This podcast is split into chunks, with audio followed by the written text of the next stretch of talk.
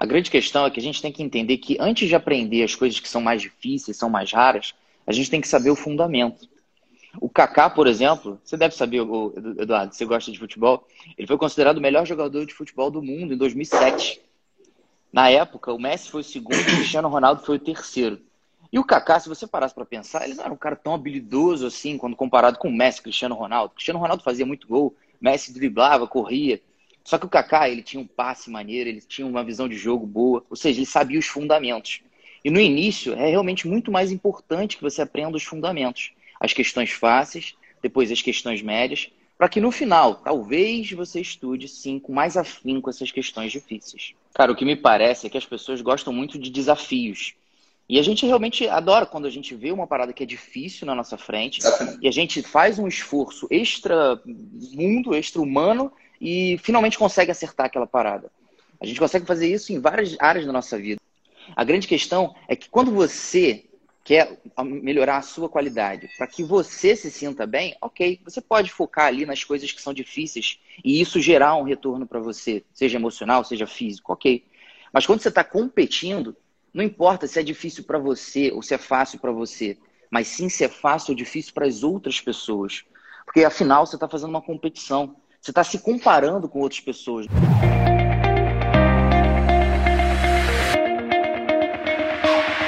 Está começando mais um podcast do Internato Residência Médica. Um podcast que te ensina todas as estratégias para você interno e você médico generalista conquistar aquela tão sonhada vaga na residência médica.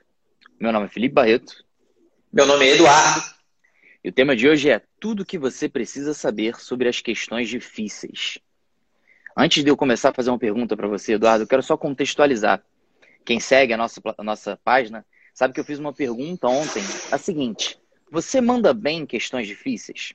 A gente teve quase 300 respostas, mais especificamente 900, 294. 92% disseram que não manda bem nessas questões difíceis e aí eu queria, para que ficasse um pouco mais claro para as pessoas que estão ouvindo a gente, que você dissesse o que, que significa realmente uma questão fácil, média e difícil. Então, Barreto, essa é uma questão que não é totalmente objetiva. A gente na JJ, a gente define uma questão difícil quando, pelo menos, é, quando no máximo um terço das pessoas acertam a questão. Então, quando a gente tem um terço das questões acertando, um, um terço das pessoas acertando uma questão, ou menos do que um terço, essa questão é considerada uma questão difícil. E lembrando que é, quando a gente fala em 33% das pessoas acertando, não quer dizer que essa, esses 33% das pessoas sabiam a resposta dessa questão. Pelo contrário, porque se, se a gente colocar um macaco para fazer uma prova de residência, a gente sabe que o macaco vai tirar mais ou menos 20% ou vai tirar 25%. Isso se a prova, é, se for uma prova objetiva com cinco opções, ele, a tendência é ele tirar algo em torno de 20%. Se ele é, é a mesma coisa uma pessoa chutando tudo. Eu estou falando de um macaco, poderia ser uma criança, por exemplo, também fazendo uma prova de residência. E se a prova tiver quatro opções de resposta, a, a, a nota do macaco ou a nota de uma criança seria por volta de 25%. Então, quando a gente diz que até um terço das pessoas acertaram uma questão, significa que a grande maioria das pessoas não sabia a resposta dessa questão. E as pessoas que acertaram provavelmente fizeram um chute, ou um chute que realmente elas deram muita sorte, ou pelo menos um chute direcionado. Então, isso é uma questão difícil. A questão de nível médio é quando de 33% a 66% das pessoas acertam a questão, e a questão é quando mais de dois terços das pessoas acertam a questão. Essa é a nossa definição. Na verdade, essa definição é uma coisa bem arbitrária, poderia ser um pouquinho mais para trás, um pouquinho mais para frente, mas o importante é a gente saber que existem questões com nível de dificuldade diferente e que merecem atenção diferente na nossa preparação. Esse é o grande pulo do gato. Muita gente pergunta se existe. O que, que eu faço para passar na prova de residência? Eu sempre falo que não existe atalho, não existe nenhum esquema que você vai cortar caminho para você passar na prova de residência, mas se, se eu falar que existe um, com certeza é você olhar para as questões que você erra de maneira diferente e você estudar essas questões de forma diferente. Perfeito, cara. O nosso objetivo aqui, como curso preparatório para residência médica, para que o aluno consiga decidir qual que é a residência médica que ele vai fazer, é mostrar quais são os percalços, quais são os atalhos e obstáculos que ele precisa percorrer para conseguir isso. E um desses obstáculos é justamente entender como que a gente deve acertar as questões difíceis, que é justamente o tema desse podcast de hoje. Eu queria só que você repetisse rapidamente quais são esses percentuais e depois falasse para a gente como que é possível o aluno que não tem acesso à plataforma da JJ Mentoria saber qual que é o percentual de acerto.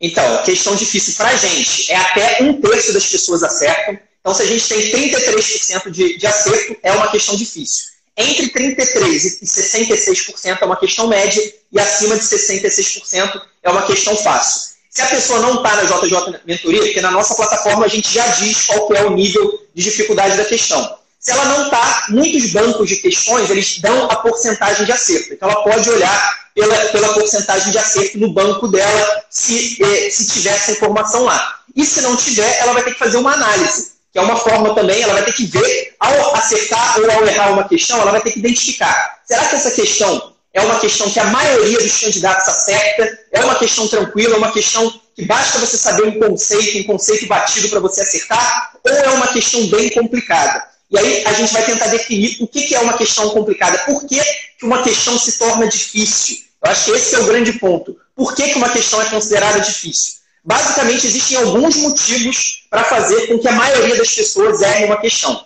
O primeiro motivo é exatamente um motivo muito comum e que é realmente bem desagradável nas provas de residência, mas infelizmente acontece, que são as questões que cobram divergência de literatura. Aquela questão polêmica, aquela questão que você apresenta para dois especialistas no assunto. Então, imagina uma questão sobre infarto, você apresenta essa questão para dois cardiologistas e um marcaria a opção A, outro marcaria a opção B. Isso aí é o tipo de coisa que acontece em prova de residência. A questão realmente cobra aquela divergência de literatura, cobra aquele ponto polêmico e isso naturalmente vai dividir os candidatos. Então, vai ser difícil a gente ter uma questão com grande índice de acerto se houver uma divergência de literatura importante. Então, esse é o primeiro motivo. O segundo motivo, que é bem parecido com esse, mas é um pouco mais grave até, é a questão mal formulada. Isso acontece também, a gente sabe que existem muitas questões mal formuladas. Praticamente qualquer prova de residência que você pegar, você vai encontrar algumas questões mal formuladas pela banca.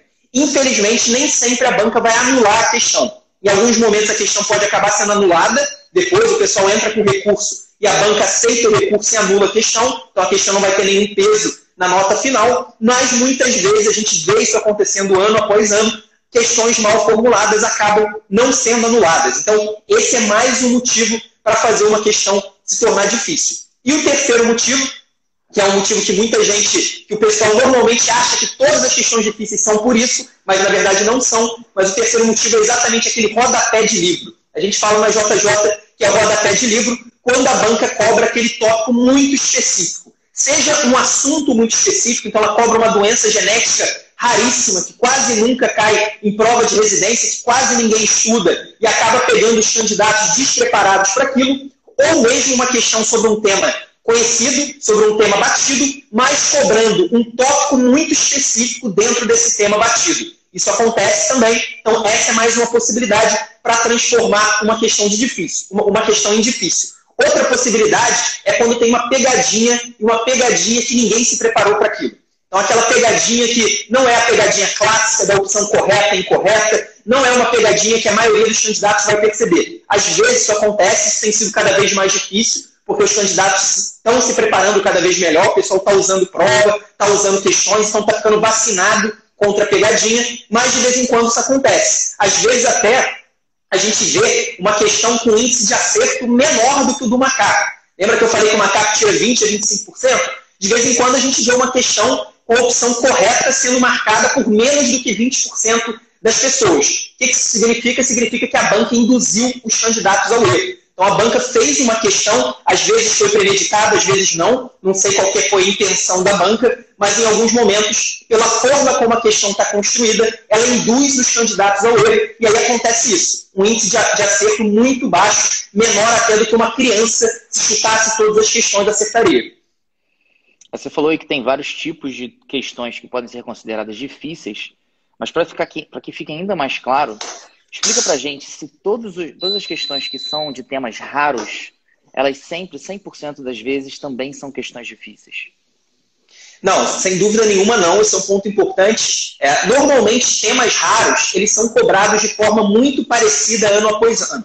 Então, se você pegar, por exemplo, é, dentro do lupus, lupus não é um tema tão raro em prova de residência, é um tema ali com, com relevância média alta, mas dentro do lupus existe a classificação da nefrite lúpica, que aí já é uma coisa bem mais específica. É complicado a gente decorar, é uma classificação grande, várias classes de, de nefrite lúpica. Mas dentro dessa, da, da, nefrite, da nefrite lúpica, que é um assunto raro, se você for olhar as questões de prova de residência que cobram a nefrite lúpica, quase sempre elas vão cobrar as classes 4 e 5 da nefrite lúpica, que são a nefrite lúpica membrano proliferativa e a membranosa, se eu não me engano. Então, basicamente, nos temas raros, normalmente as bancas são muito repetitivas. E por conta disso, muitas vezes, os candidatos acabam tendo facilidade para acertar a questão. Então, é muito comum a gente ver temas muito específicos sendo cobrados, mas eles sendo cobrados exatamente da mesma maneira, e aí os candidatos bem preparados, que fazem prova de residência, que estudam através de questões, então o cara que usa o efeito teste, faz muita prova, faz muito simulado, o cara já, já sabe aquele conteúdo e ele acerta a questão. Então, não necessariamente questões raras, questões sobre temas raros, são questões difíceis. É uma maneira da banca fazer questão difícil, mas nem todas são. É, mais uma vez, a importância do efeito teste, né? Porque uma pessoa que vê um tema raro num roteiro de estudos ou às vezes numa videoaula, não vai dar aquela tanta importância assim se ela vê o mesmo tema, só que numa questão. Se ela começa a ver que aquele tema, então, é mais frequente do que o normal, muito provavelmente, apesar de talvez ser raro, ele vai dar uma atenção maior àquilo e não vai mais errar tanto assim. E agora, existe alguma dessas questões, fácil, média ou difícil, que tem uma importância maior na nota da pessoa, na nota do, do aluno? Com certeza, Barreto. Na verdade, é uma ordem. O, o, tipo de questão que faz mais diferença são as questões fáceis. Por que, são as questões fáceis? Porque é aquela questão que, se você errar, todos os seus, os seus concorrentes minimamente bem preparados vai acertar. Então, os caras vão acertar, você vai errar, você vai ficar para trás. Isso é inevitável. As questões fáceis, eu costumo dizer que são as nossas obrigações. É nossa obrigação acertar as questões fáceis. Quem está tirando, por exemplo, notas por volta de 45%, 50%, são pessoas que ainda estão com um índice de erros é, relativamente alto nas questões fáceis e todo o foco do mundo deve ser jogado para isso. Você precisa identificar. Da mesma forma do que, é, que eu falei da, dos tipos de questão difícil, Normalmente, as questões fáceis são aquelas questões que cobram conceitos e conteúdos batidos, conceitos e conteúdos que a maioria das pessoas sabe. Então, vai, vai ser lá uma questão sobre o atendimento inicial ao politraumatizado, a indicação de intubação, a, a, as contraindicações de, de intubação nesse momento.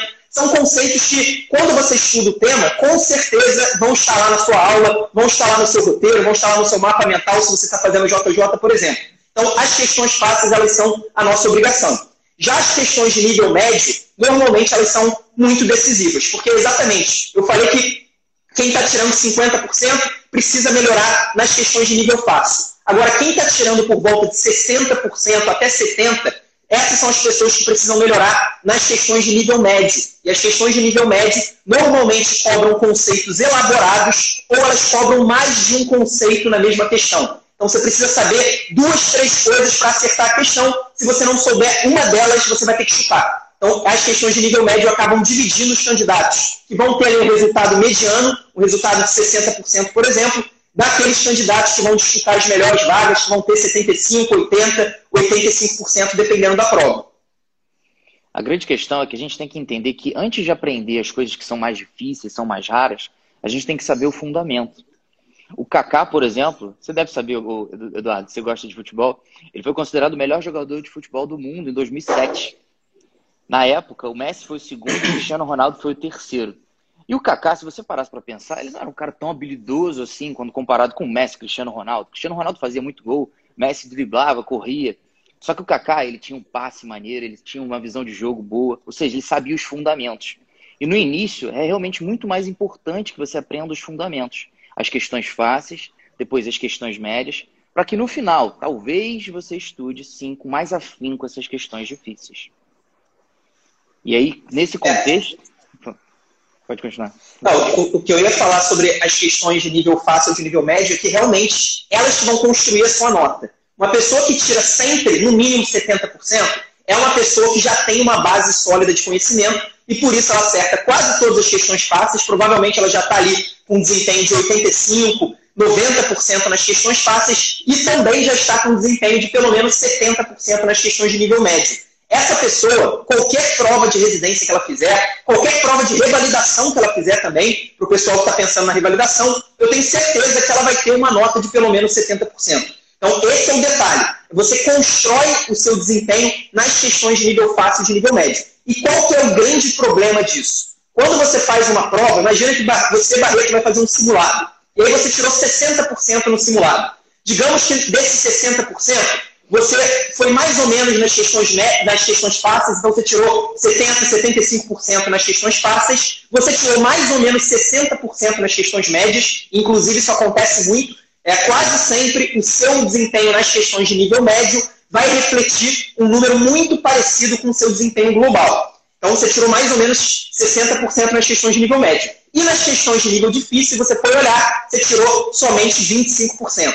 O que, que vai chamar a sua atenção? Vai chamar a sua atenção que você só tirou 25% das questões difíceis. Então você vai ficar preocupado com o seu desempenho nas questões difíceis, sendo que a sua preocupação deveria ser exatamente oposta. Você não deveria se preocupar com as questões difíceis enquanto você não tiver um desempenho sólido nas questões de nível fácil e nas questões de nível médio. E para piorar ainda mais a situação, quando a gente erra uma questão que a gente não faz ideia do que ela está cobrando, então imagina uma questão cobrando uma doença rara que você nunca ouviu falar provavelmente o seu erro nessa questão ele vai chamar mais a sua atenção do que o erro que você, que você cometeu dentro de uma questão de trauma, que era uma questão que você deveria acertar. Parece que essas questões muito difíceis, que você não faz ideia, elas atraem a nossa atenção, a gente fica preocupado, a gente fica frustrado, porque a gente não fazia a menor ideia. Já a questão de trauma, a gente deixa passar, porque a gente fala, não, eu sabia trauma, eu só dei mole nessa questão, mas se cair de novo eu tenho certeza que eu acerto. Então, o grande problema é que as pessoas acabam se preocupando mais com as questões difíceis, são exatamente aquele grupo de questões que tem menos importância no desempenho final, tem menos importância com certeza, e elas acabam gastando muito tempo olhando para as questões difíceis e acabam não olhando para as questões fáceis e médias, que no caso aí do futebol seriam realmente os fundamentos. O passe, chute, drible, se o cara não sabe fazer isso, não, não adianta nada ele tentar aprender uma lambreta, por exemplo, um drible mais elaborado, bater falta de longe, não adianta. O cara primeiro tem que saber passar, dominar a bola, chutar, que é o fundamento do futebol, assim como as questões de nível fácil e de nível médio são o fundamento do desempenho na prova de residência. Cara, o que me parece é que as pessoas gostam muito de desafios. E a gente realmente adora quando a gente vê uma parada que é difícil na nossa frente Exatamente. e a gente faz um esforço extra mundo, extra humano e finalmente consegue acertar aquela parada. A gente consegue fazer isso em várias áreas da nossa vida. Eu, por exemplo, gosto muito de exercício. E eu lembro que uma vez, quando eu estava começando a fazer treinar crossfit, um exercício que é, era, era muito difícil, eu fiquei alguns meses assim para conseguir é, fazer ele, chamava Muscle Up. Você sabe como é que é esse Muscle Up? Não, não sei. Ele, ele é um exercício assim, você faz uma, uma barra, você faz uma barra e depois levanta e faz tipo uma, uma, uma paralela, tá? Eu sei que agora você não é mais, mais sedentário. Não, não, já sei. já sei. Enfim, é um exercício que é difícil, cara. Ele é muito difícil. E aí, quando eu consegui fazer aquilo, eu, pô, fiquei, criei uma confiança incrível. E eu comecei a pensar, pô, será que eu vou fazer, sei lá, competir? E eu sou uma pessoa competitiva, né? Gosto de desafios. Eu fiquei pensando, cara, eu acho que eu vou competir, tô fazendo uma parada super difícil. Geral acha difícil. Eu achava difícil, tô conseguindo fazer uma, pô, vou mandar bem. Só que aí, eu comecei a olhar para as pessoas do meu lado. E todas as pessoas do meu lado conseguiam fazer outros exercícios que eu não fazia. Boa parte das pessoas conseguia fazer snatch, clean and jerk, pistol squat, que eram outros exercícios de perna, variações de agachamento, que para as pessoas era muito fácil, mas para mim era muito difícil. A grande questão é que quando você quer melhorar a sua qualidade, para que você se sinta bem, ok, você pode focar ali nas coisas que são difíceis e isso gerar um retorno para você, seja emocional, seja físico, ok. Mas quando você está competindo, não importa se é difícil para você ou se é fácil para você, mas sim se é fácil ou difícil para as outras pessoas.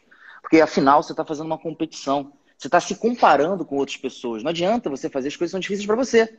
Você tem que fazer as coisas que são fáceis para as outras pessoas. Porque as difíceis para as outras é, pessoas, todo e, mundo vai. E tem um detalhe, né, Barreto? Porque no caso das questões, isso acontece em outros momentos também, mas no caso das questões, um acerto numa questão difícil vale a mesma coisa do que um acerto numa questão fácil. Então não existe diferença de pontuação. Você não vai ganhar cinco pontos por ter acertado uma questão difícil, um rodapé de livro que ninguém mais vai acertar. É exatamente o mesmo número de pontos. Então, isso faz toda a diferença. Não adianta você pensar no, no que é mais complexo se você não garantir o fácil. A gente poderia usar também a analogia da prática médica. E tem gente que acaba caindo nesse mesmo erro na prática médica. Então, o cara sabe manejar lupus, sabe manejar esclerodermia, e aí chega um paciente com diabetes, ele não sabe, está perdido. Chega um paciente com hipertensão, ele está perdido. Chega um paciente com uma infecção respiratória alta, ele não sabe exatamente como manejar. Então, para você garantir também o fundamento da medicina, você precisa saber as condutas corriqueiras, as condutas fáceis, as condutas que a maioria das pessoas vai saber e que, vai, e que você também vai encarar no seu dia a dia. Então, não adianta você querer aprender a, a manejar a esclerodermia se você não sabe manejar uma hipertensão. E da mesma forma, na prova de residência. Não adianta você pegar o detalhe do detalhe da nefrite lúpica se você não sabe absolutamente nada sobre uma artrite, por exemplo. Então, você precisa saber o fundamento. É o fundamento que vai te dar realmente o fundamento da sua nota, do seu desempenho. Perfeito. E qual que seria o momento da gente começar a focar nessas questões que são difíceis? Não entendi, Barreto. Deu uma travada aqui. Qual seria o momento da gente começar a focar nessas questões que são consideradas difíceis? Então, é exatamente o momento em que você já tem um desempenho tão bom nas questões fáceis e tão bom nas questões médias que você não tem mais para onde crescer. Então, no caso das questões fáceis, normalmente a gente fala que o objetivo é chegar a pelo menos 90% de desempenho. Pode parecer que é muito, mas é totalmente possível nas questões fáceis. Inclusive, as questões fáceis a gente consegue acertar muitas vezes mesmo sem ter estudado o assunto. Então a gente ainda não estudou infarto, a gente ainda não estudou trauma, mas a gente consegue acertar as questões fáceis sobre o assunto. Então, quando você chegar a 90, 95% das questões fáceis, já está um excelente desempenho. E nas questões médias você precisa chegar a pelo menos 80%. E, esses são os desempenhos que eu começaria a me preocupar com as questões difíceis. E quando esse momento chegar, da gente realmente se preocupar com as questões difíceis, qual é a melhor técnica, qual é a melhor estratégia para fazer esse estudo? Então, essa, essa, essa é o, o, grande pulo do gato. Eu até vi alguma pessoa perguntando, perdi aqui no chat, perguntando qual que era o pulo do gato das questões difíceis. Na verdade, não é um pulo do gato, mas é a estratégia que eu adotaria, que eu adotei, na verdade, em 2016 também, e que eu adotaria se eu fosse vocês. Basicamente, a gente não consegue se preparar para todos os rodapés de livro da medicina. Eu falei do rodapé de livro do, da nefrite lúpica, tem lá o rodapé de livro das doenças genéticas, tem rodapé de livro em todos os assuntos da medicina. Eu não me preocuparia, em, eu não tentaria me preparar para todos esses rodapés de livro, simplesmente porque é impossível. Então, o que, que eu faria? Eu pegaria as minhas provas prioritárias. Então, imagina que eu quero passar na Unifesp, na Unicamp e no PSU de Minas Gerais. Eu pegaria essas três provas, eu faria essas, as, as provas dos, dos, últimos anos dessas instituições, dos últimos cinco anos é um ótimo recorte, e dentro dessas provas eu, eu analisaria quais são as questões difíceis que aparecem. E aí, às vezes, você vai entender que a prova do PSU já cobrou duas vezes nefrite lúpica, a prova da Unifesp já cobrou duas vezes aquela doença genética rara que você nunca tinha ouvido falar, e a prova da Unicamp cobrou duas vezes outro assunto difícil. E aí eu me preparei, eu me prepararia para as questões difíceis específicas desses lugares, que já caíram nesses lugares. Então, essa seria a minha estratégia. A estratégia para questões difíceis é uma estratégia direcionada para as suas instituições prioritárias, simplesmente porque você não vai conseguir se preparar para tudo. E aí, muita gente vai me perguntar: Ué, mas, Eduardo, mas não pode cair uma questão difícil que nunca caiu antes nessa instituição? Claro que pode, mas você vai errar questões na sua prova de residência. O objetivo da prova de residência não é tirar 100%. É praticamente impossível você tirar 100% numa prova de residência. Você precisa se preparar para aquilo que é mais provável ser cobrado. No caso das questões difíceis, o mais provável de ser cobrado é o que já caiu antes na sua prova, porque você não vai conseguir se preparar de uma maneira geral para as questões difíceis. E o último detalhe, em relação a questões mal formuladas, divergência da literatura, vale a mesma coisa. Você vai estudar a maneira como a sua banca cobra questões com polêmica de literatura, questões mal formuladas. Você vai tentar se preparar para aquilo. Mas, mais uma vez, você não vai tirar 100%, então toma cuidado com isso. Às vezes a gente fica focando em coisas que, que não valem a pena, que a gente vai conseguir ali, a gente vai gastar 10 horas numa semana para aumentar em um ponto é, no, no, nosso desempenho final. Seria muito melhor se você estivesse estudando trauma, se você estivesse estudando parto, se você estivesse estudando pré-natal, se você estivesse estudando aquilo que cai com recorrência nas provas.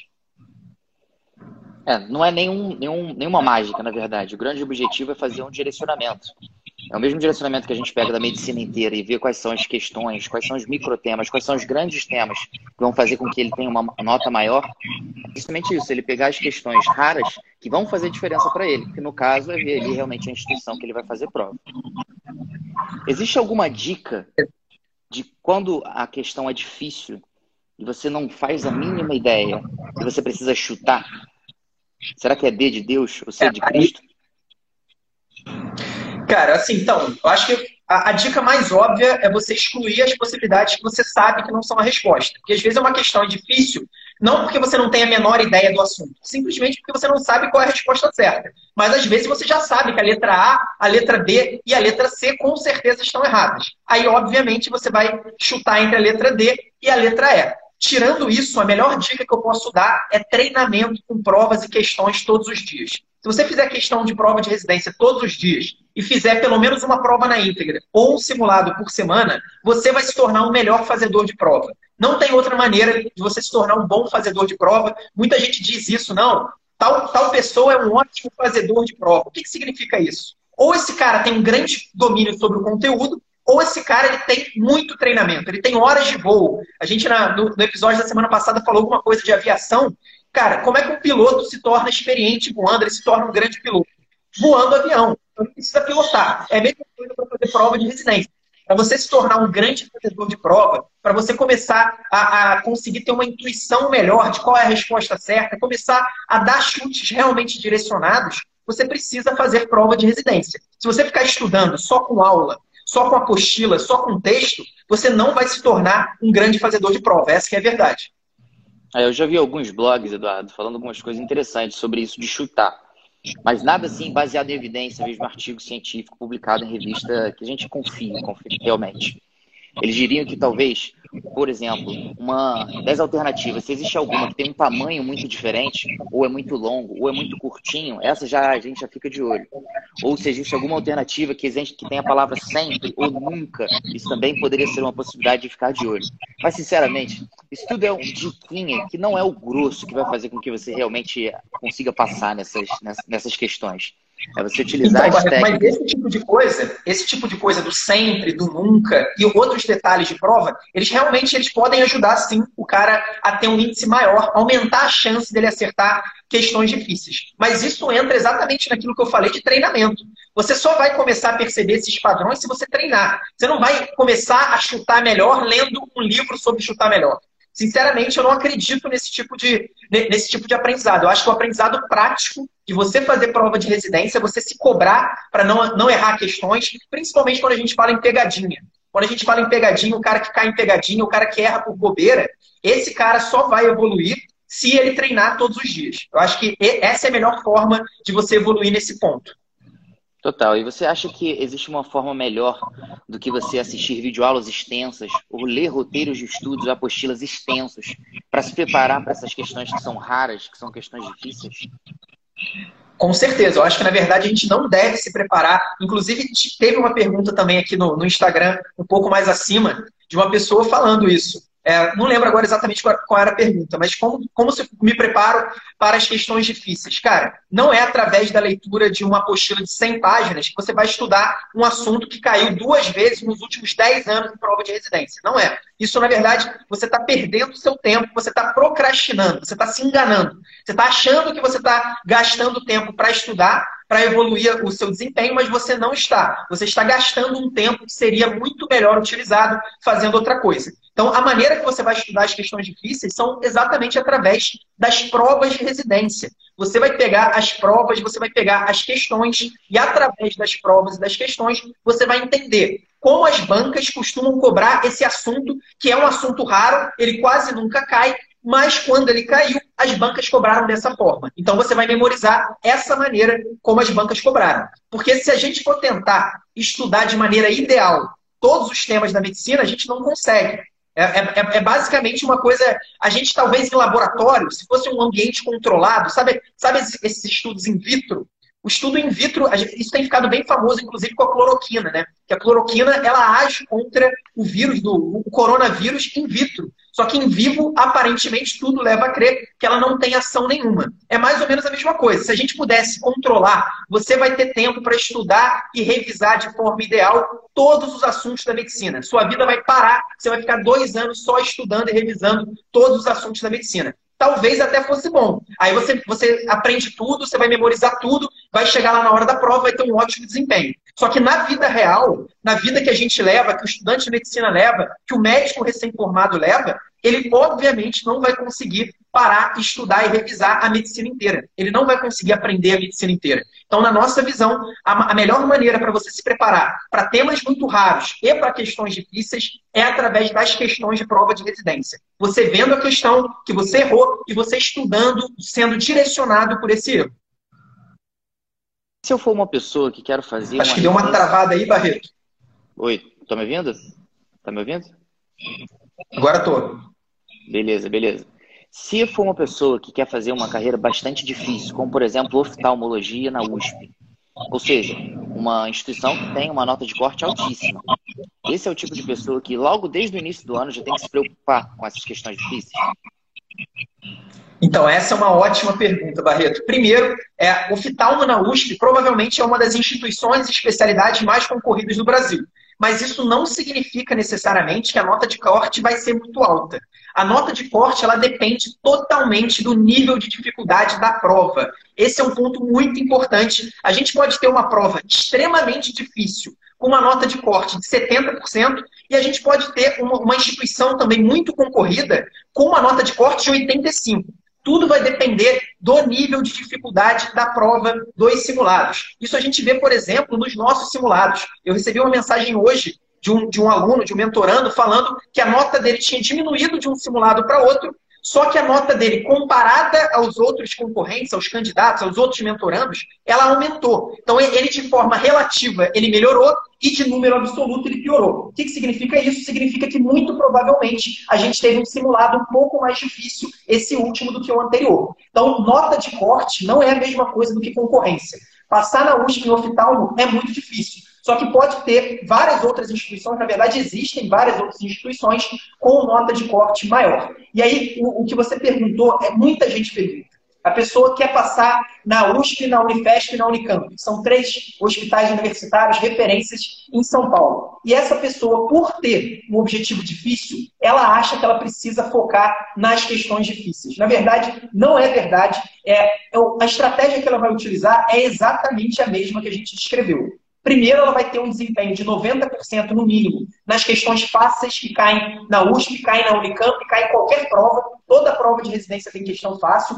Toda prova de residência também tem questões médias. Então, você precisa focar nesses dois tipos de questão. Se você chegar lá naquele patamar que a gente falou, de pelo menos 85, 90 nas questões fáceis e mais ou menos 80% nas questões médias, aí você vai começar a se preocupar com as questões difíceis que caíram nos últimos anos da prova da USP, com as questões difíceis que caíram nos últimos anos da prova da Unicamp e todas as outras provas. Então, a estratégia é a mesma, independentemente do nível de concorrência. A diferença é que, óbvio, você vai precisar estudar mais, você vai precisar de uma nota maior, porque você tem outros concorrentes se preparando bem. Então, você, tem, você vai ter outros concorrentes que vão estar preparados para as questões fáceis e para as questões médias. Esses concorrentes vão ser seus adversários, sim, na hora da classificação final. Mas se você não tiver um desempenho bom nas questões fáceis e médias, você não vai chegar nem perto da classificação, você não vai nem para a segunda fase.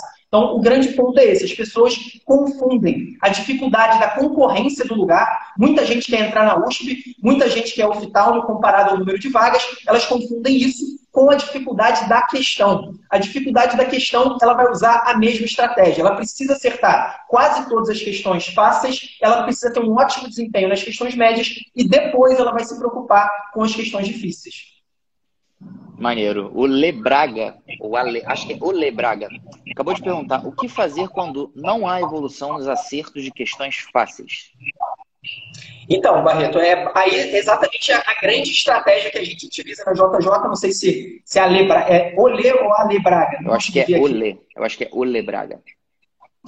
Tá, de qualquer jeito, é, o, a nossa grande estratégia é utilizar muitas questões e fazer uma revisão direcionada pelos erros que você comete nas questões fáceis e nas questões médias. Então, se você está tendo um, um, índice ruim de, de acerto nas questões fáceis, depois que você terminar a sua prova ou depois que você terminar as suas questões, você vai dar uma olhada nessas questões que você errou, que são questões fáceis. Então, imagina que você errou uma questão sobre trauma, que é uma questão fácil você vai lá no material de trauma e vai fazer uma revisão direcionada pelo seu erro. Toda semana você vai fazer isso. Você vai estudar com o direcionamento dado pelos erros cometidos em questões de nível fácil e de nível médio. Normalmente a evolução nas questões fáceis é rápida quando você faz isso. Então, rapidamente você consegue aumentar o seu desempenho nas questões fáceis. Nas questões médias é um pouco mais lento, é mais progressivo, mas também acaba acontecendo. Então, claro que quando você erra questões fáceis ou questões médias, você precisa ligar um sinal de alerta. Eu não sei algo que eu deveria, que eu deveria saber, e eu preciso estudar em cima disso para não errar de novo esse tipo de questão. A grande dificuldade talvez seja controlar essa ansiedade, né? O, a, o, a, estratégia não é difícil, a técnica não é difícil. É você manter consistência e manter a qualidade dos seus estudos. E não tem nenhum mistério para isso que não seguir tudo que a gente fala nesses podcasts. Eduardo, se você tivesse que resumir esse podcast em poucas palavras, com alguma dica prática, como é que você faria? Acho que a primeira coisa é, é, as pessoas terem clareza que as questões têm nível de dificuldade diferente e você precisa de estratégias diferentes para essas questões.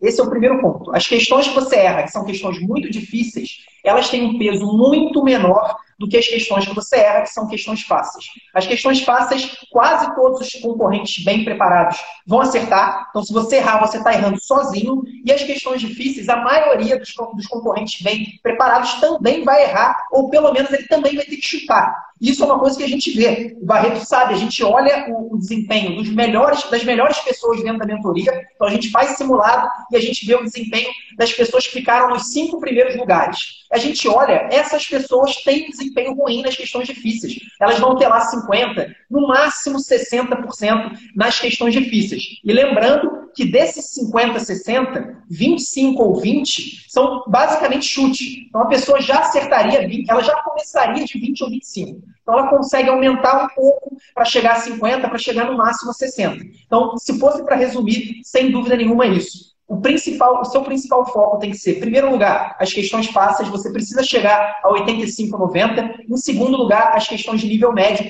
você precisa chegar a 80%. As questões difíceis você só vai se preocupar quando você atingir esse patamar das questões fáceis e médias e você vai se preocupar de forma direcionada para as questões difíceis que já caíram na sua instituição. O Marcos acabou de perguntar aqui em que mês espera-se atingir esse resultado de 90% nas fáceis e 80% nas médias, para quem começou a estudar em fevereiro.